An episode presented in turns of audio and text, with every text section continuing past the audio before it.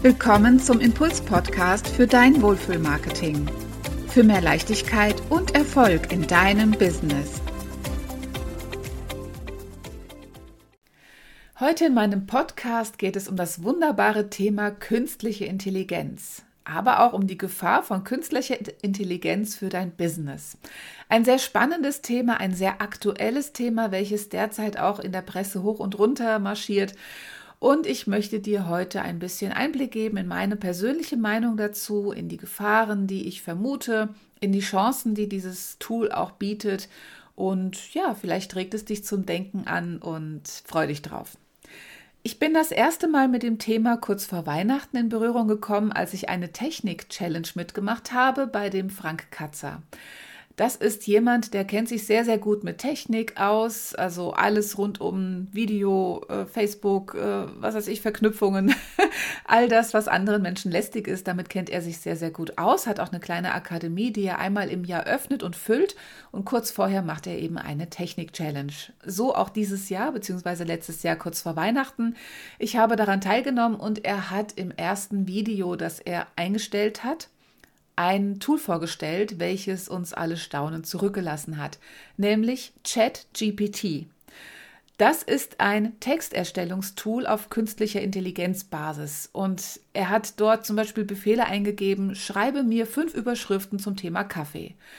Und zack waren die fünf Überschriften da. Dann hat er den Befehl eingegeben, schreibe zu jeder Überschrift drei Sätze. Und zack, waren die Texte da. Und sie waren logisch, sie waren passend, sie waren, ja, gut, wirklich gut. Und zwar so gut, dass jeder sich sofort draufgestürzt hat, es ausprobiert hat, sie in der Gruppe zur Schau gestellt hat und wirklich, wir waren alle baff, was mit diesem Tool möglich ist. Dieses Tool ist gefüttert von Texten, die nicht aus dem Internet stammen. Das ist sehr, sehr interessant. Bis dahin war es das zumindest nicht. Also die, es ändert sich ja alles sehr, sehr schnell. Aber angeblich ist das Texttool nur gefüttert aus Texten, die offline existieren. Das, daher ist auch natürlich die Frage, wenn du dir so einen Text erstellen lässt, zum Beispiel für Blogartikel, ob dieser wirklich suchmaschinenoptimiert ist. Also das ist natürlich nochmal eine technische Frage, die dahinter steht, was aber ein ganz anderes Thema ist. Man kann mit diesem Tool also sehr, sehr gut Texte schreiben, ihm Befehle geben, die es sofort ausführt. Ähm, man kann damit auch ganze Blogartikel schreiben oder ganze Blogs füllen und das ist wirklich grandios. Aber die Medaille hat immer zwei Seiten. Das weißt du, wenn du meine Podcasts hörst, das hörst du wahrscheinlich schon öfter mal von mir, dass es immer zwei Seiten der Betrachtungsweise gibt. Und ich möchte erst mal ganz kurz erklären, wie eine künstliche Intelligenz eigentlich funktioniert. Wie wird sowas angelernt? Wie wird so etwas zum Laufen gebracht? Zum Beispiel wird das in der Medizin auch angewendet, wenn wir jetzt hier mal so ein Beispiel nehmen, zum Beispiel ein künstliches Intelligenztool, was automatisch Tumore entdecken soll im Darm.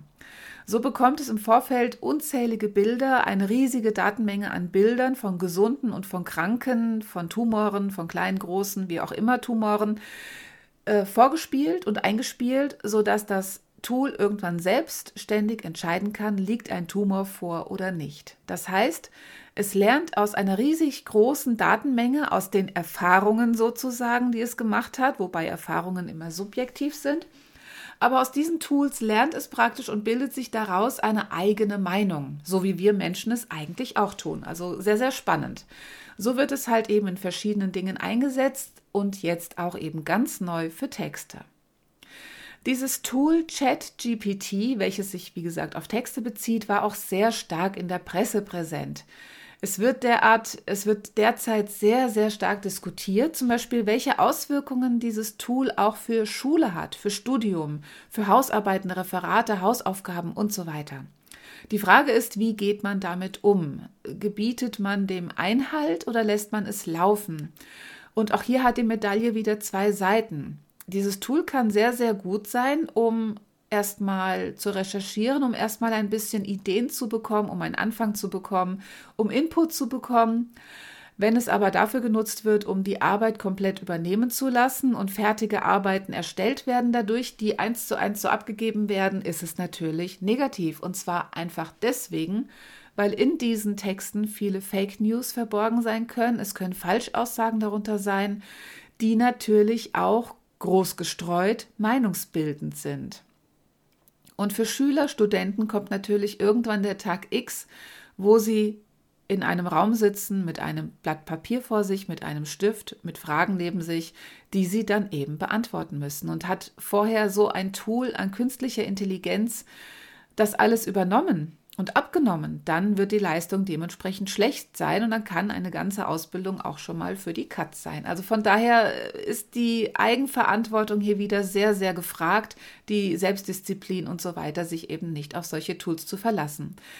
Lehrer sind der Meinung, sie können es aufdecken, indem sie herausfinden oder herauslesen können, dass sich Texte ähneln. Ja, das ist durchaus möglich. Und dass natürlich solche Dinge wie analytisches Denken, die Diskussion, Meinungen darlegen und so weiter dadurch natürlich auch zu kurz kommen. Bis zu einem gewissen Punkt möchte ich hinzufügen. Ja, also wie gesagt, dieses Tool ist unglaublich. Es bietet unglaubliche Möglichkeiten. Und es stellt eine wichtige Frage, die ich letztens auf Facebook gelesen habe, die ich sehr interessant finde. Nämlich, was unterscheidet dich in deinem Beruf von einer künstlichen Intelligenz? Boah, die Frage fand ich echt spannend, denn sie bringt es auf den Punkt. Was, was, äh, ja, was macht dich eigentlich besonders? Oder wenn du, wenn jeder jetzt KI nutzt, jeder hat die gleichen Texte auf seiner Webseite stehen in der Branche, jeder hat die gleichen Blogbeiträge in seinem Thema das, das heißt, wir haben hier eine Gleichmacherei. Sie ähneln sich vielleicht in kleinen Details, aber im Grunde genommen sind sie austauschbar. Sie sind alle gleich. Und genau das ist das Thema, was diese Frage stellt. Was unterscheidet dich in deinem Beruf von einer künstlichen Intelligenz? Und genau das ist die Frage, die wir auch gerne stellen im Marketing. Das bringt es auf den Punkt. Was macht dich unverwechselbar? Die Frage ist, was hebt dich aus der Masse heraus und warum sollen Menschen unbedingt bei dir kaufen? Das ist eben das, was eine KI nicht beantworten kann. Und das ist auch das, was eine KI an Texten nicht generieren kann für dich, denn hier geht es um deine Persönlichkeit. Hier geht es um das Gefühl. Hier geht es um das Gefühl, was du beim Lesen zwischen den Zeilen er, er, erzeugst. Hier geht es auch darum, dass du ein einheitliches, stimmiges Bild erzeugst, also nicht nur Texte, sondern dass alles aus einem Guss ist.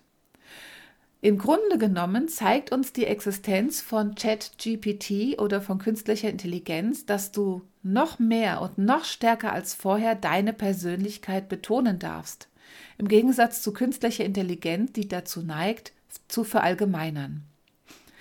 Meine Antwort auf die Frage, was unterscheidet dich in deinem Beruf von einer KI, war ganz klar mein Spürsinn. Das wurde natürlich hinterfragt und ich habe dann eben auch gesagt, okay, das ist meine Unverwechselbarkeit ich schreibe spürsinnige Texte. Das heißt, wenn ich Texte, wenn ich Website-Texte mache für Kunden oder andere Texte, erhalte ich meistens eine sehr, sehr, sehr, ähm, ja, ein sehr, sehr positives Feedback, dass ich genau das treffe, was der Kunde sagen möchte und das noch auf werbliche Art und Weise.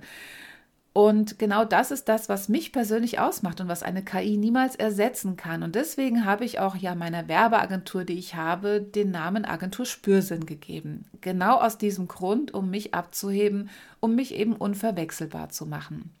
Und das Gleiche gilt natürlich auch für dich, dass du überlegst, okay, was macht mich unverwechselbar und dass du das auf den Punkt bringst, dass du deine Werte ausdrückst in deinem Wording, in deinen Bildern, in deinen Farben, in deinem Logo, in deinen Schriften, in deinen Schriftarten und so weiter. Das heißt, überall wirkst du und auch mit deinen Texten, die müssen dazu passen.